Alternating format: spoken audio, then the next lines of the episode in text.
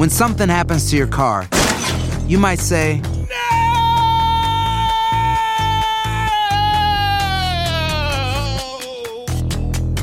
My car. but what you really need to say is something that can actually help. Like a good neighbor, State Farm is there. And just like that, State Farm is there to help you file your claim right on the State Farm mobile app. So just remember, like a good neighbor, State Farm is there. State Farm, Bloomington, Illinois. Bienvenidos al podcast con los mejores momentos de Despierta América. Tu show diario de entretenimiento, noticias, consejos útiles y más. Este es el show que le pone alegría, esperanza y buenas vibras a tu día. Sigue el podcast de Despierta América en Euforia App.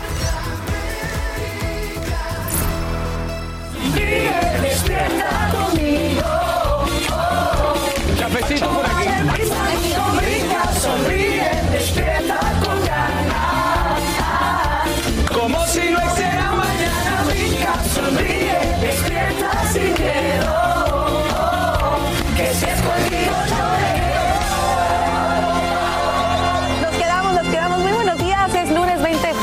Gracias por amanecer junto a nosotros aquí en Despierta América. Ya de regreso, mi Carlita. Welcome back. Vientos, welcome, Welcome back. Ya van ahí con aires de celebración del Día del Padre, mi.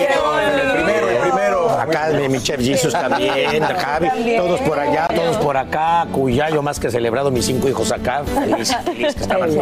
Así que bueno, esperemos que hayan disfrutado de un gran domingo a todos esos papás hermosos. Y bueno, ustedes saben que este es su casa. Despierta América es el show que le pone la alegría, la buena energía y bueno, la información que todos necesitamos en vivo cada mañana. Exactamente, y comenzamos la semana de trabajo, bueno, pensando en hacer tu día diferente, así que quédate con nosotros que no te vas a arrepentir. Así es, no se pierdan el programa, pero antes vamos a empezar con las noticias porque Sacha, de nuevo otra vez, la noticia que nadie quiere oír. Sí, y es que comenzamos con un tiroteo mortal que se registra ahora en Washington, D.C. Un joven de solo 15 años muere y varias personas resultan heridas, entre ellas un policía.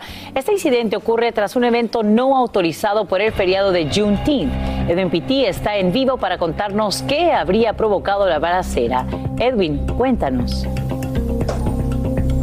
Muy buenos días, Sacha. Nos encontramos en la intersección de las calles 14 y U al noreste de Washington, D.C., una de las avenidas más concurridas por la gran cantidad de bares y restaurantes. Y fue precisamente aquí en las últimas horas donde se llevó a cabo ese tiroteo que acabó con la vida de un adolescente de 15 años y dejó a tres personas heridas, incluyendo a un oficial de policía que recibió un disparo en la pierna. Según las autoridades, se espera que todos se recuperen, pero eso se dio porque hubo varios altercados en un festival que supuestamente no contaba con los permisos para llevarse a cabo en celebración de Juneteenth o el Día de la Libertad, pero por el momento la policía Sacha todavía continúa en busca del pistolero que habría acabado con la vida de un joven de 15 años. Aquí parte de lo que dijo la alcaldesa de DC, Muriel Bowser. Escuchemos. We have a child who was killed today uh, at an event uh, that did not have any proper planning for the number of people who were here and with uh, guns involved and with our police managing a crowd on site, somebody used a gun and a child is dead. En esta conferencia de prensa también la policía dio a conocer que hubo dos altercados o peleas en medio de este festival sin autorización y cuando la policía intervino fue ahí donde se dan estos disparos que mataron al joven de 15 años y dejó a otras tres personas heridas. Pero precisamente porque no contaban con la autorización pertinente, ahora tanto la alcaldía eh, como la policía están en comunicación con la oficina del fiscal general a nivel local para determinar si van a presentarle cargos o no a los organizadores de este festival. Vuelvo contigo al estudio, Sacha. Edwin Pitti, gracias por brindarnos estos nuevos detalles en vivo desde Washington, D.C. Y seguimos en la capital del país, donde se espera que el Comité de la Cámara de Representantes que investiga la invasión del 6 de enero en el Capitolio presente pruebas contra el expresidente Donald Trump. El representante Adam Schiff dijo en las últimas horas que esta semana se realizaría una audiencia pública que detallaría un supuesto esquema fallido de Trump para impulsar una lista de electores falsos para anular los resultados de las elecciones 2020 que le dieron el triunfo al presidente Biden. Y atención familia, si tienen hijos entre los seis meses y los cinco años de edad y quiere vacunarlos contra el COVID, esta misma semana podría comenzar a pedir sus citas a los centros, eh, sus citas. Los centros para el control y prevención de enfermedades dieron el visto bueno final para inmunizar a este grupo con las vacunas de Pfizer, BioNTech y Moderna. Elia Angélica González nos cuenta los detalles y lo que debemos tener en cuenta. Eli. ¿Cómo estás, mi querido Alan? Bueno, sí, eran los únicos que estaban fuera de la lista, niños de entre seis meses y cinco años, ya van a poder vacunarse, son más o menos 20 millones, es lo que calcula los Centros para el Control y Prevención de Enfermedades. Y ya los estados han comenzado a pedir sus respectivos contingentes para vacunar a los niños de sus regiones. El único estado que no lo ha hecho es justamente en el que estamos, Florida. Ustedes saben que el gobernador Ron DeSantis ha sido uno de los grandes críticos de las políticas aplicadas en pandemia y el Departamento de Salud de Florida ha informado que no va a solicitar estas vacunas, sino que va a dejar que los médicos lo hagan por su propia cuenta. Lo cierto es que usted va a poder escoger entre dos vacunas, la de Pfizer y la de Moderna. La de Pfizer son tres inyecciones, las primeras dos con dos semanas de diferencia y la última dos meses después, mientras que la, la de Moderna son solamente dos inyecciones, estas se separan por cuatro semanas, aunque la FDA se ha aprobado una tercera para niños que tengan el sistema inmune comprometido. Así las cosas, duda ha sido un alivio para muchos padres que han mantenido a sus hijos aislados, pero otros no están listos para tomar la decisión. De hecho, un estudio reciente asegura que el 18% de los padres, es decir, menos de uno de cada cinco, está listo para poner la, la vacuna y prefiere esperar. Lo cierto es que la recomendación de los médicos sigue siendo colocársela porque eso evitaría complicaciones si es que los niños se infectaran y aquellos que ya tuvieron COVID tendrían una protección doble para poder enfrentar la enfermedad. Es por supuesto decisión de todos los padres. Alan, ya veremos cómo se desarrolla esto una vez que comience la vacunación. Nueva York, por cierto, ha dicho que el próximo miércoles están listos para comenzar a inocularlas. Vuelvo contigo. Muy pendientes, muchísimas gracias, Angélica, por los detalles a esta hora de esta importante noticia de salud pública con los más pequeños de la casa. Un abrazo, te veo más adelante. Y esta mañana se vislumbra un rayo de esperanza para quienes viajan por avión. Es que la cantidad de cancelaciones y retrasos comienzan a disminuir tras un fin de semana feriado caótico. En vivo desde el Aeropuerto Internacional de Los Ángeles, Socorro Cruz nos dice qué generan los problemas y a qué punto, por supuesto, podrías tú hacer valorar tus derechos. Socorro, muy buenos días. Hola, ¿qué tal? ¿Cómo estás, Sasha? Muy buenos días. Me encantó eso de un rayo de esperanza. Aquí todavía no se ve ese rayo de esperanza. Son más de 9 mil vuelos retrasados y cancelados durante este fin de semana, que además el país, bueno, pues estrenó un nuevo feriado que conmemora el fin de la esclavitud en Estados Unidos y el Día del Padre. Una combinación de mal tiempo y escasez de personal es lo que ha ocasionado el caos en los aeropuertos del país. El flujo de pasajeros, Sashita, aumentó un 48% comparado al año pasado y empresas como Southwest pues han recortado 20 mil vuelos de un año a la fecha. Ojo, Delta ya adelantó que cancelará 100 vuelos diarios en Estados Unidos y América Latina a partir del primero de julio al 7 de agosto. ¿Cuál es el problema? La falta de pilotos y dicen que no habrá por lo menos hasta dentro de cinco años porque por ahora no hay quien los capacite y por falta de personal. ¿Cómo se llegó a este problema? Las aerolíneas se negaron a reemplazar a los pilotos que se jubilaron y después los que se ausentaron por la pandemia. Sasha. Bien, y todos estos retrasos se dan justo en este fin de semana feriado y cuando ya, ya, ya casi comienza el verano, socorro, muchas familias viajan. Tomando en cuenta estas cancelaciones y estos retrasos, ¿es posible obtener un reembolso, por ejemplo, cuando el vuelo se cancela? Yo creo que todos queremos saber eso, Shashita. El Departamento de Transporte señala que las aerolíneas deben ofrecer un reembolso cuando cancelan un vuelo. No importa si el motivo de la cancelación estuvo fuera de su control, como el clima, por ejemplo, ni tampoco importa qué tipo de boletos se compró, incluidos los boletos no reembolsables o los boletos económicos básicos. Sin embargo, atención, los vales de hotel, la comida y los reembolsos de gastos no son obligatorios de las empresas para dárselos a los pasajeros. Dependen de las políticas de las aerolíneas, así que mucho ojo con eso. Soy Socorro Cruz. Más adelante más información sobre este tema. Vuelvo contigo. Gracias, Socorro, estaremos muy pendientes. Y unos 15 mil pasajeros también la están pasando mal en el aeropuerto Heathrow de Londres al quedar varados por la cancelación de 90 vuelos debido a la crisis por la entrega de equipaje. Miren, cientos de maletas están ahí amontonadas en las terminales 2 y 3 desde el viernes por fallas con el sistema de despacho. Inicialmente dijeron a los pasajeros que resolverían el problema en dos días, pero la pesadilla para estos viajeros sigue. Ve nada más la cantidad de maletas. Parece Qué estacionamiento bar- más bien. Estacionamiento de maletas. Locura. De maletas. Qué frustración, se imaginan. Muchos optaron por seguir su vuelo y dejar las maletas. Ah, claro, por supuesto. Bueno, vámonos, porque el COVID sigue y sigue fuerte para algunos. Así es, mi querido Thatcher, mi querida Francis, estamos aquí pues recordándoles que hay que cuidarse porque Enrique Guzmán ha confirmado que también se ha contagiado el COVID-19. El cantante de 79 años se vio obligado a suspender un concierto que tenía agendado para este fin de semana. Bueno, Enrique confesó haber presentado molestias con su garganta, por lo que él decidió regresar a la Ciudad de México a realizarse la prueba, que bueno, como les estamos diciendo, finalmente dio positivo. Así es, bueno, el cantante se encuentra en casa, aislado, sin mayores molestias, pero gracias a Dios recomendó a sus fans seguir cuidándose porque como él mismo dice, este bicho no se ha ido. Así y no se ha ido. Bueno, acaban de, de- de- de autorizar hasta para niños, para nuestros bebés, así que ese es un nuevo debate que se va a abrir en todas las casas, pero por ahora, seguirnos cuidando. Aún no somos libres, hay que seguir cuidándonos y tener paciencia. Y bueno, Y se presenta un incidente con armas de fuego en Texas que deja dos personas muertas y cinco heridas de bala. Autoridades dicen que unos 30 disparos se realizaron desde el interior de un vehículo que pasó enfrente de una casa en San Antonio donde una familia realizaba una barbacoa. La policía trata de identificar y ubicar ahora a los sospechosos.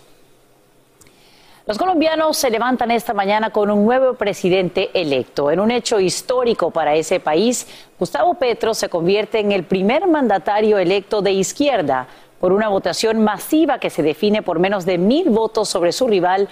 Y Yesid Vaquero tiene los detalles desde Bogotá. Lo soñaba de vez en cuando. Me preguntaba si iba a ser posible.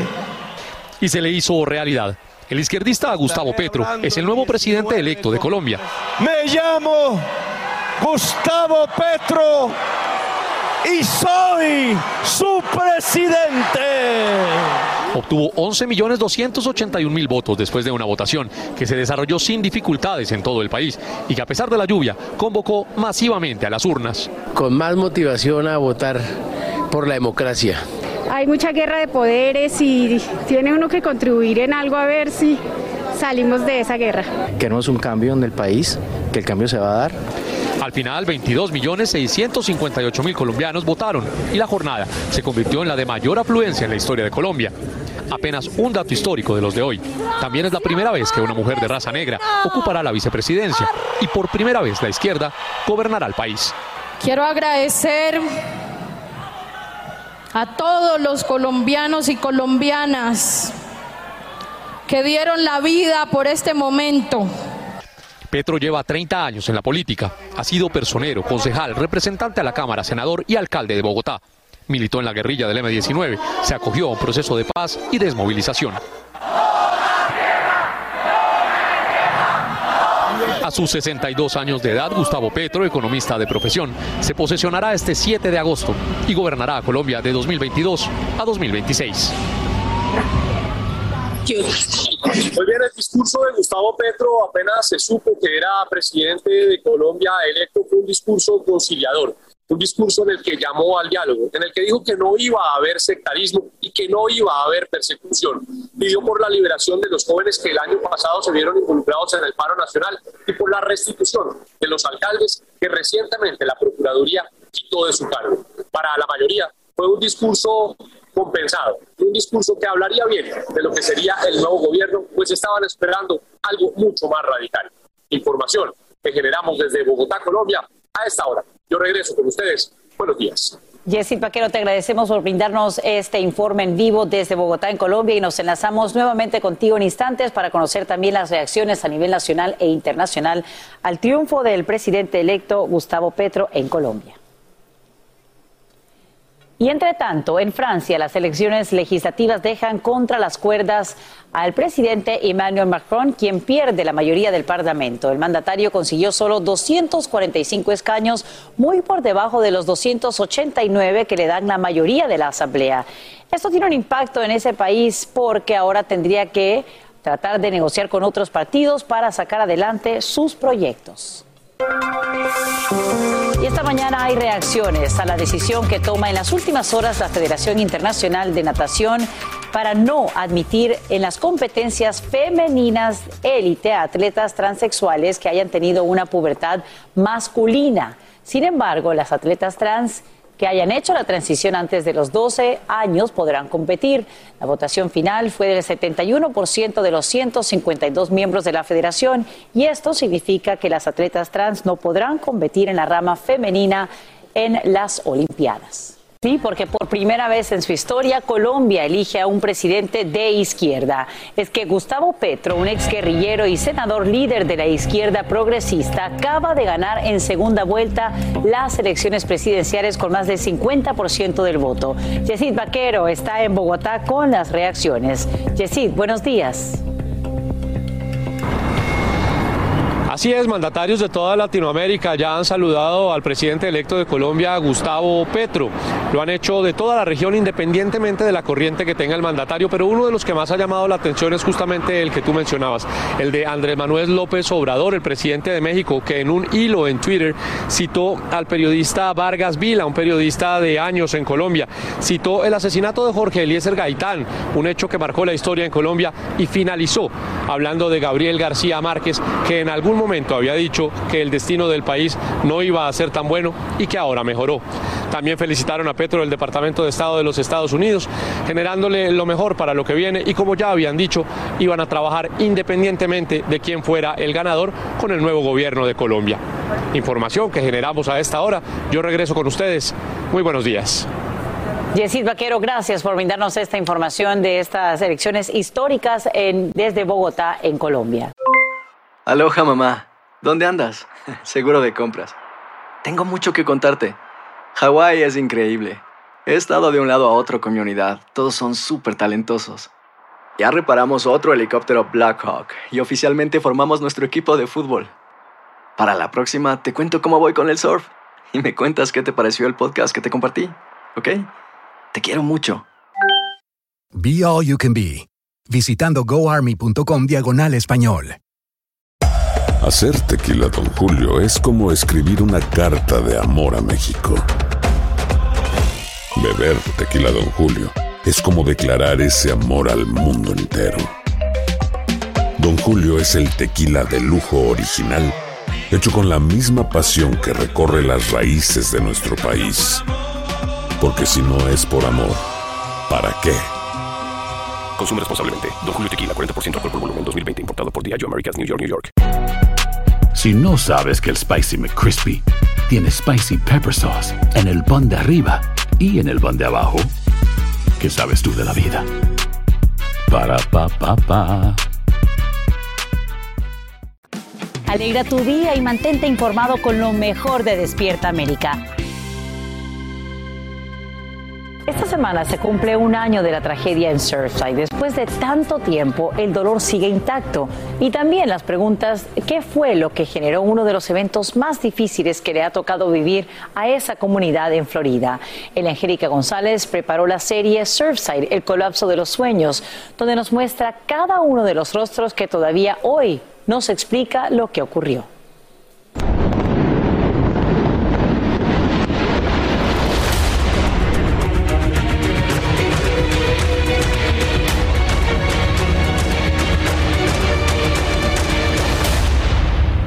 Hemos estado en terapia los dos tratando de superar esto.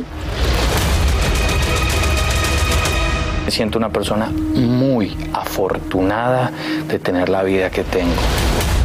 La madrugada del 24 de junio de 2021, Adriana Castillero pasaba con su esposo cerca de la Torre Champlain Sur cuando vio esta imagen.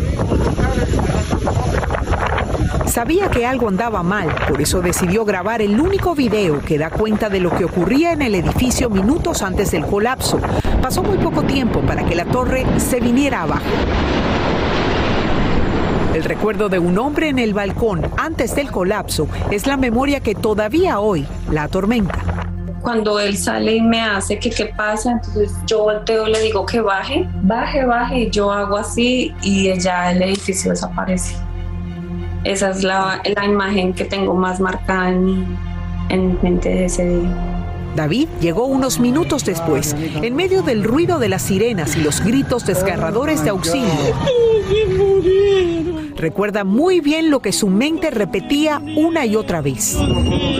Eso no salía de mi cabeza. Cada segundo cuenta. ¿Qué puedo hacer? Y buscando la respuesta, se convirtió en testigo de excepción al registrar el único rescate de alguien entre los escombros, Jonah Handel, de 15 años.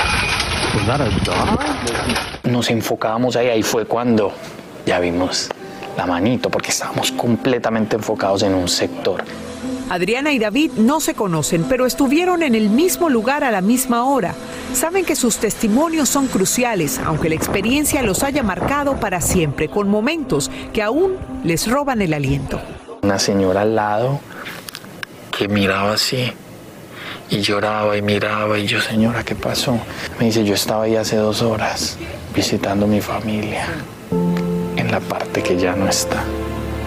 Conciliar el sueño, eh, al momento de uno bañarse y cerrar los ojos, al, al, al estar nuevamente en edificios, en pisos altos, en balcones, todo el tiempo es, es inevitable volver a pensar en eso. Adriana y su esposo han regresado varias veces a Surfside. Ella dice que es una forma de sanar. Nos convertimos en víctimas porque estuvimos en primera fila de, presenciando todo ese dolor de las primeras familias que llegaban, de, de, cómo buscaban sus seres queridos. David prefirió alejarse atormentado por la misma pregunta. Si hubiese podido hacer algo diferente, algo extra, algo que... Oh, my God. De lo que sí está seguro es de lo que cambió en él. Yo me propuse que cada vez que veía a alguien en la calle que necesitaba la más menor ayuda, yo iba a parar. A... Mientras que ella siente alivio por haber registrado el momento que podría explicar parte de la tragedia, aunque eso no le devuelva la tranquilidad. No sabes qué, sen qué sentir, si, si, estar contenta porque estás viva o, o triste porque murieron muchas personas. Son muchos sentimientos encontrados.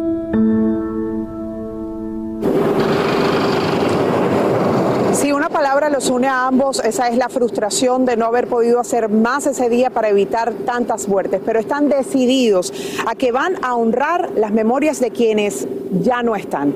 Mañana vamos a presentar la visión de los rescatistas, esos que tuvieron que lidiar por semanas con la muerte y que todavía hoy sufren la consecuencia.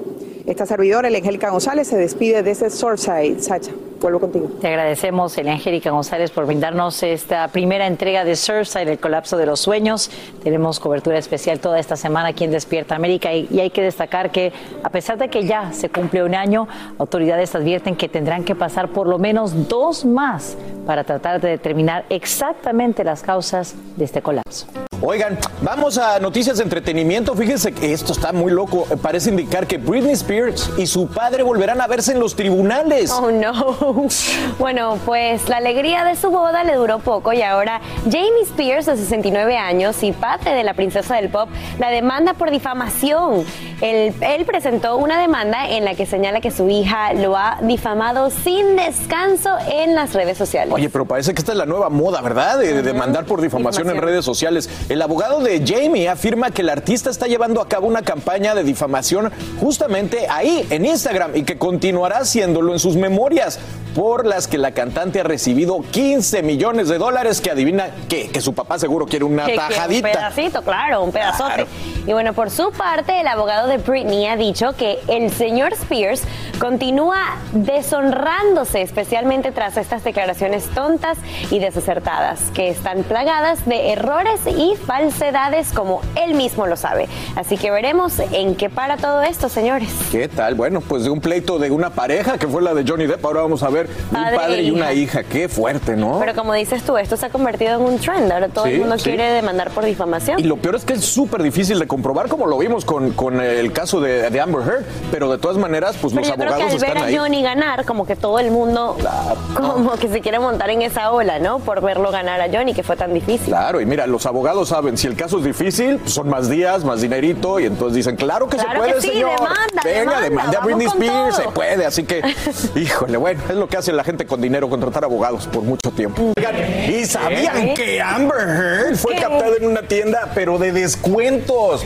Digo, no tiene nada de malo, pero luego de perder su juicio contra su ex esposo Johnny Depp, bueno, pues está, pues digamos que más son- sonando esto. Y ahora enfrenta a una dura y costosa realidad, y es que debería pagar más de 8 millones de dólares. Y bueno, obviamente, pues está ajustándose el bolsillo y la captaron en esta tienda. No, y hay una cantidad de memes que dicen, ¿no? Que después de 8 millones de dólares esto es lo que le deja.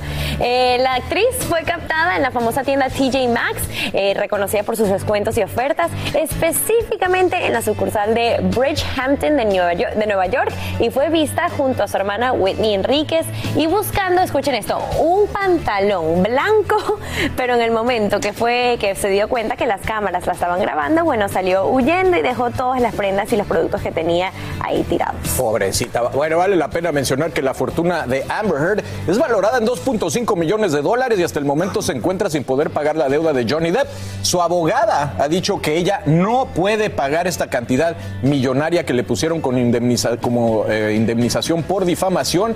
Y pues sí, qué situación tan penosa para ella, pero pues no puede estar gastando ahora, ¿no? Ahora, she's on a budget. She's on a budget. Ni siquiera para el pantaloncito blanco, así que mejor, mejor que ahorre. Paz, la pobre, también me da lástima. Aquí, como siempre, comprometidos para responder sus dudas respecto a la salud. Sigue con nosotros nuestro querido doctor Juan. ¿Cómo sigues, doctor?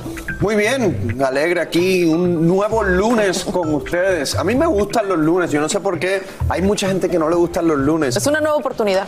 Claro que sí, claro que sí. Yo me divierto además haciendo lo que hago. Bueno, eh, vamos a seguir aquí con nuestros expertos. Nos acompaña el doctor Barco. Danilo Barco, buenos ahí está el días. doctor Barco. ¿Cómo estás? Gusto saludarte, doctor. Feliz lunes. Feliz lunes también para ti. Bueno, vámonos, comencemos con la noticia que les hemos compartido desde temprano. La FDA aprobó la vacuna de COVID-19 para niños de seis meses en adelante. Hay que esperar que determinen la distribución final de la vacuna y quiénes la van a recibir. Eh, doctor. Barco. Doctor Barco, eh, número uno, ¿qué opina sobre la vacuna no para, para los niños?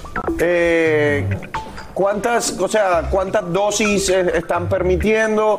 Eh, ¿cómo, ¿Cómo ves esa situación con los niños? ¿Crees que los padres, estando donde estamos en la pandemia, le, le van a poner la vacuna a los niños? Sí, lo, lo que pasa, Juan y Carla y, y televidentes, es que en este momento ya el susto, entre comillas, de la pandemia ha ido pasando. Y yo siempre me pregunté durante la pandemia si este bendito virus hubiera tocado a nuestros niños, cómo hubiera reaccionado la humanidad. Ahora se nos da la oportunidad de presentar, mira Juan, yo creo que la cantidad de dosis y todos los estudios, cada pediatra, cada médico tratante va a encargarse de sus, de sus, de sus pacientes como tal. Creo que aquí es más bien de, de hacer que usted, amigo, padre de familia, madre de familia, tome conciencia, eh, haga vacunar a sus hijitos, no está por demás, no le van a hacer daño, eh, deje el temor y ante todo déjese guiar porque la comunidad médica sí luchamos por mucho tiempo para que estas vacunas se autorizaran y bueno, gracias a Dios ya, ya están disponibles. Yo te digo, Juan, yo tuviera un bebé de seis años, en de seis meses en adelante, yo lo haría vacunar. Ahora, doctor Barco, por ejemplo, hay familias que ya les ha tocado el COVID, tanto a los adultos como a los niños. La pregunta que muchos se hacen es si ellos deben hacerse una prueba de anticuerpo antes de colocarse la vacuna. Sí, se considera mucho la posibilidad, sobre todo cuando ha existido COVID dentro de la casa, para, para, para medir la- la- los anticuerpos que, digamos, el COVID debió, debió haber dejado. Normalmente yo recomiendo que la persona se ponga la vacuna, sobre todo en el caso de los niños, sin importar eh, la carga de anticuerpos que pueda llegar a tener. Ahora, Siempre lo que nosotros opinemos aquí va a estar supeditado a lo que le diga su médico tratante ahí en el consultorio, el del seguro que usted maneje, es bien importante esa parte. Pero como te decía Carla, más importante que la carga de anticuerpos que usted pueda medirse o que le puedan medir es tomar conciencia de que sí se necesita eh, poner vacunas en los niños. Doctor Juan, mira, hay muchas personas, y, lo mencionaba doctor Barco, pues que han sido escépticas al, al, hecho de que la vacuna se haya aprobado en tan poco tiempo, mientras que hay otras que les, el proceso pues les toma años. ¿Qué les dices a esas personas? Mira, yo creo que lo que, lo que yo entiendo, lo primero que les digo es que entiendo el eh, por qué eh, el escepticismo, lo entiendo, pero lo que esas personas tienen que entender es que las circunstancias en el caso de esta vacuna fueron muy distintas. Usualmente, para que una vacuna, por ejemplo, logre crearse, una de las cosas que tiene que suceder es que existan los fondos necesarios, que existan eh, el dinero que viene de instituciones del gobierno, etcétera. Y hay veces, Carla, que eso tarda muchísimo. Los científicos no tienen los recursos necesarios para hacer los estudios y eso prolonga el tiempo que usualmente se tarda una vacuna en, en producirse, en que los estudios estén listos. En este caso, todas esas variantes se dieron de una manera espectacular como nunca en la historia de la humanidad. El dinero, bueno, vino rápido para hacer las, las vacunas. Hubo una colaboración científica increíble entre diferentes países. Son circunstancias que usualmente no se dan en, en, la ciencia, ¿no? Y en este caso, por la situación tan extrema que estábamos viviendo, se dieron. Entonces, lo que yo lo veo de otra manera, yo lo veo que cuando los recursos económicos están, cuando los recursos de colaboración científica humana están ahí, podemos hacer cosas increíbles como lo fue esta vacuna eh, para, para el COVID. Así que fueron unas circunstancias que nunca se habían dado en la historia de la humanidad. Bueno, pues ahí, ahí, lo tienen. Ahora vamos a hablar también de estos nuevos estudios que revelan que la variante Omicron no es tan propensa a causar efectos duraderos en comparación con la variante Delta. Los investigadores observaron unos 100.000 casos y encontraron que solamente el 4.5% de los que dieron positivos a Omicron tuvieron síntomas que duraron más de un mes o más. Sin embargo, los que tuvieron la variante Delta tuvieron más probabilidad de tener los efectos a largo plazo.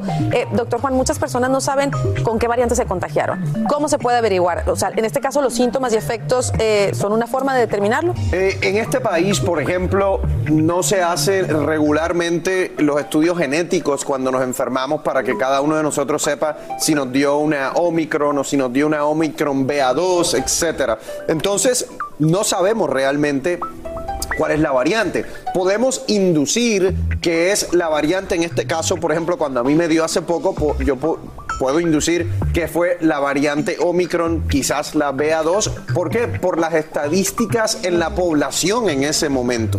Además, sabemos que es una variante que clínicamente te pega un poco menos fuerte, no te afecta tanto los pulmones y uno por los síntomas también puedes deducir qué tipo de variante es la, la, que te dio. Pero no sabemos. La única manera de saber es hacerle pruebas genéticas eh, cuando te haces esa prueba de COVID y aquí en Estados Unidos no se le hace a cada persona que tiene la, enfermedad. Hay otros países que son, por ejemplo, Inglaterra, por ejemplo, es mejor que nosotros haciendo ese, ese tipo de estudio genético. Así es. Bueno, doctor Barco, entre los síntomas eh, largos de COVID, de lo que hablábamos, está lo que le llaman la niebla mental.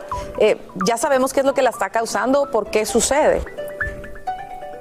Lo que pasa es que COVID como tal tuvo una particularidad, Car, y es que fue neurotrópico, o sea, buscó neuronas y en algunos casos afectaba zonas parahipocampales, zonas del cerebro que tienen que ver con claridad mental, con negociación profunda, con toma de decisiones. Entonces, facilito, el paciente nos llegaba al consultorio y nos decía, doctor, es que últimamente siento que me he vuelto irascible o me he vuelto como peleón en la casa o me hablan y, y no soporto o simplemente no recuerdo recuerdo algunas cosas, sobre todo esa memoria que antes llamábamos anterógrada, sí se empieza a ver afectada cuando la persona ha tenido COVID. Recomendaciones, ejercicio de salud mental, ejercicio de gimnasia cerebral, tapar los ojitos, hacer el famoso examen de- neurológico de, de- de- de consultorio, todo eso les va a servir muchísimo a quienes lo han presentado y están presentando la niebla mental. Y sobre todo, practicar el buen genio dentro de la casa. Hay que reír más y llorar menos. Suena un consejo medio psicológico, no tanto médico, pero estoy seguro que les va a servir a todos dentro de la casa practicar el buen genio. El buen genio me gustó. Aloha mamá, ¿dónde andas? Seguro de compras. Tengo mucho que contarte. Hawái es increíble. He estado de un lado a otro con mi unidad. Todos son súper talentosos. Ya reparamos otro helicóptero Blackhawk y oficialmente formamos nuestro equipo de fútbol. Para la próxima te cuento cómo voy con el surf y me cuentas qué te pareció el podcast que te compartí, ¿ok? Te quiero mucho. Be All You Can Be, visitando goarmy.com diagonal español. Hacer tequila, Don Julio, es como escribir una carta de amor a México. Beber tequila, Don Julio, es como declarar ese amor al mundo entero. Don Julio es el tequila de lujo original, hecho con la misma pasión que recorre las raíces de nuestro país. Porque si no es por amor, ¿para qué? Consume responsablemente. Don Julio Tequila, 40% alcohol por volumen, 2020. Importado por Diageo Americas, New York, New York. Si no sabes que el Spicy McCrispy tiene Spicy Pepper Sauce en el pan de arriba y en el pan de abajo, ¿qué sabes tú de la vida? Para, pa, pa, pa. Sin rollo ni rodeos. Todo lo que pasa en el mundo del entretenimiento lo encuentras en el podcast de Despierta América. Y arrancamos la semana aquí en Sin Rollo con este grupo de profesionales que vienen a pues comentar sobre lo que está pasando en el mundo de las noticias. Y para eso presento, empezando por mi izquierda, el grandote de las noticias, mi querido Lucho. ¿Cómo? También la voz de Euforia, Monse Medina. Y el gran regreso de Eric Bienvenido, Eric. Marcela Sarmiento. Y el siempre bienvenido, Yomari Golso. Persona, esta semana estamos en crisis. Bueno, ya saben que tenemos aquí el sin rollófono listo para sus comentarios, para que participen 305-606-1993. Mándeme un WhatsApp con su nombre y de dónde nos escribe para saludarlo como se merece. Y empecemos con esto, porque aparentemente hoy si tiene usted una peluca azul, pues Anuel podría estar muy enfadado con usted, porque fue atacado con una botella en pleno concierto. Y la culpable, claro, traía una peluca azul. ¡Qué escándalo!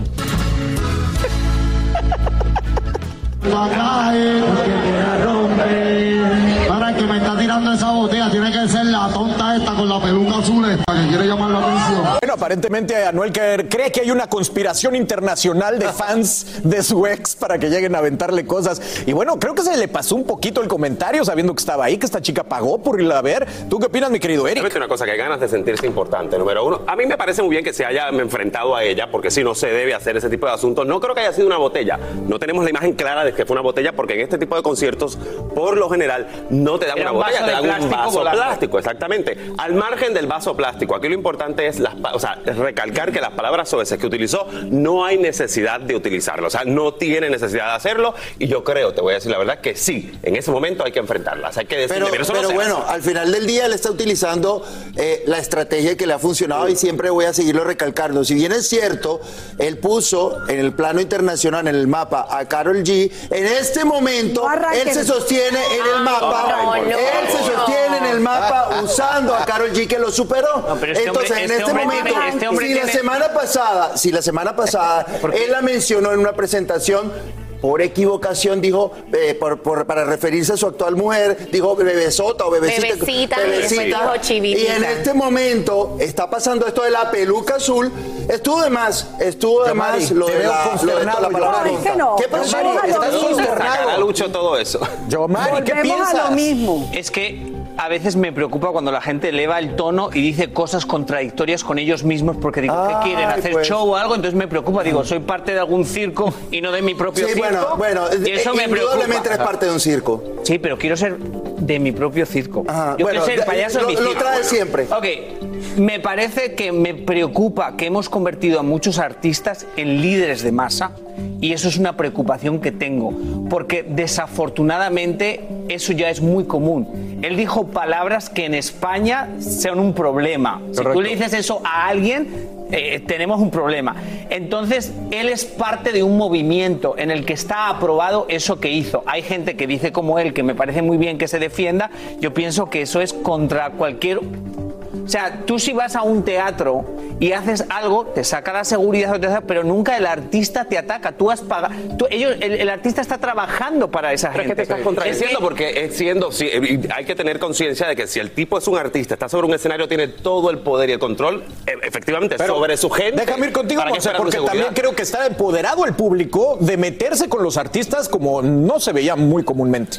Es que miren, de verdad que, que el, el acto está completamente mal. No es la primera vez que vemos cuando el público está atacando a un artista que supuestamente pagaste dinero, te gusta el artista Ha y vas a ir a faltarle el respeto. Pero también estamos de acuerdo de que Anuel acá no ayuda a su caso. Está bien de que él diga, oigan, dejen de tirar cosas, no, sé, no, no me falten el respeto, que le llame la atención. Pero de la manera que le llame la atención, que él le llama la atención, deja mucho de qué desear y sigue poniéndose él en la palestra de bad boy. Lo seguimos y lo vamos a seguir criticando por ser este bad ¿Qué boy. otra cosa no, es, mostrar? no es necesario hacerlo. Ahora, mi Marce, sí, sí hay un movimiento pro Carol G que obviamente se está haciendo presente en los conciertos de Anuel. Pues sí, eso tienen que aprender a batallarlo y eso tienen que aprender a capotearlo y eso tienen que aprender también a jugar con ello. No estoy de acuerdo, y esto lo dejamos hasta ahí, que digas que Anuel puso a Carol G en el plano internacional. No arranco La con esa discusión hoy. Sin Ay, Dios. embargo, sin embargo, pienso que sí es importante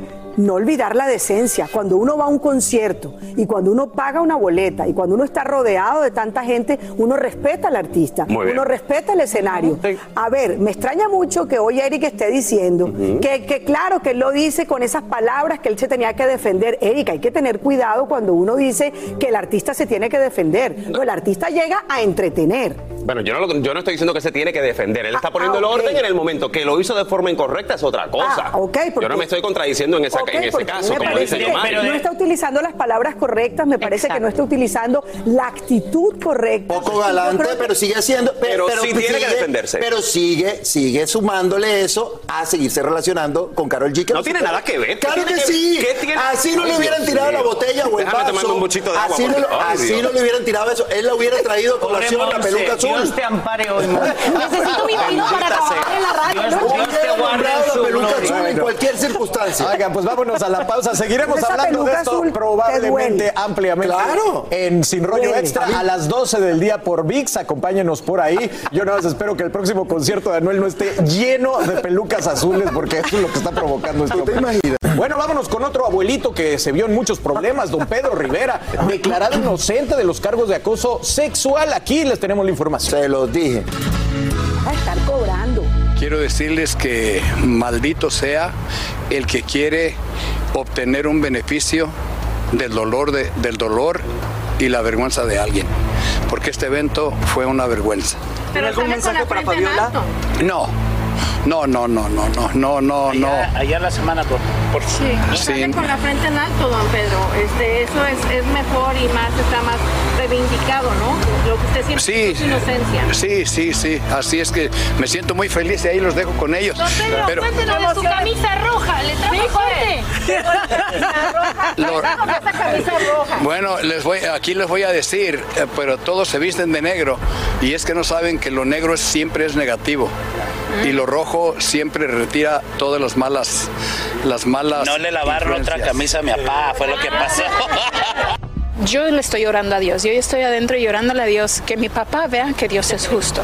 Por favor, que mi papá vea que Dios es justo. Y, y eso lo vio mi papá y eso me hace muy feliz. Que hay un Dios que lo ve todo y que todo lo sale a la luz. Nunca pensé eso y pues ahí se comprobó, ¿no? ¿Qué le dijiste a tu papá? No, nada, nomás pues, lo felicité, pero pues yo creo que no necesitaba, no necesitaba que lo felicitara porque pues eh, son cosas que, que yo sé que mi papá nunca haría. Este viernes se dio a conocer la noticia que Jenny Rivera recibirá su estrella póstuma el próximo año en el Paseo de la Fama en Hollywood. Muchísimas gracias, gracias por esta otra noticia que me están dando de Jenny. Eh, no lo sabía, pero gracias a ustedes que me la están dando ahorita. Qué bueno, qué bueno, ya, ya, ya era hora. Ya lo tenía bien merecido mi hermana. Muy feliz. Nunca ah, me hubiera imaginado que hubiera llegado a una situación así tan eh, de tanto prestigio y tanta bendición y es ah, ah, muy muy alegre.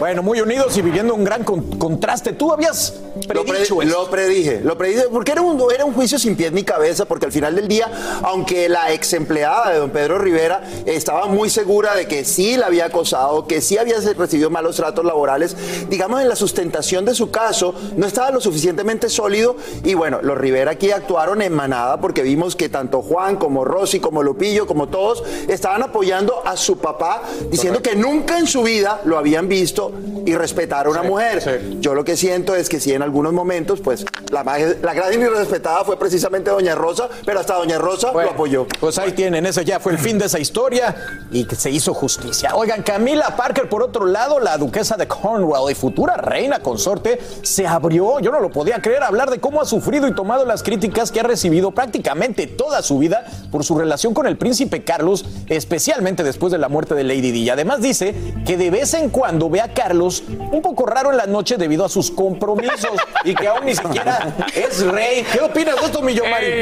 Pues que si Luis Miguel tuvo derecho a hacer su serie para victimizarse, porque ella no va a tener derecho, si se va a poner a reina, tiene que ganarse a, la gente, porque ella la ven como que la, la que bruja. destrozó la vida de la princesa Diana, y la princesa Diana es la número uno más querida en Inglaterra. Entonces tiene que empezar a llorar, a ver Sí, que sí. sufre, que el marido sufre al lado. Pero ni aún así, ni aún así. tiene que victimizar. O sea, yo creo que ni victimizando se va a lograr eh, lo que dijo- Lady una hizo. No puede darle vuelta a tantos años de amor. Pero es que ese no es el propósito de ella. Aquí básicamente lo que ella quiere hacer es contar su parte de la historia, lo que ha sufrido en este proceso. Ahora bien, el que quiera azul celeste que le cueste. Usted quiere ser parte de la realeza, mire, ahí están los Qué resultados. curioso timing, ¿no? Meta mano. Curioso timing, pero fíjense que todo eso se está moviendo a beneficio tanto de Carlos como de William, como de Guillermo. Claro. Se está viendo el cambio generacional muy patente y creo que ella también hace Y parte es el de eso, triunfo del aunque a amor, mucha es el triunfo le del amor. gusta. Carlos y Camila se amaron toda la vida. Esperen próximamente por Netflix, Camila, la verdadera historia. No. Oigan,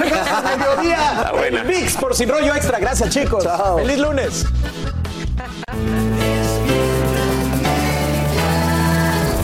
Así termina el episodio de hoy del podcast de Despierta América. Síguenos en Euforia, compártelo con otros, públicalo en redes sociales y déjanos una reseña. Como siempre, gracias por escucharnos.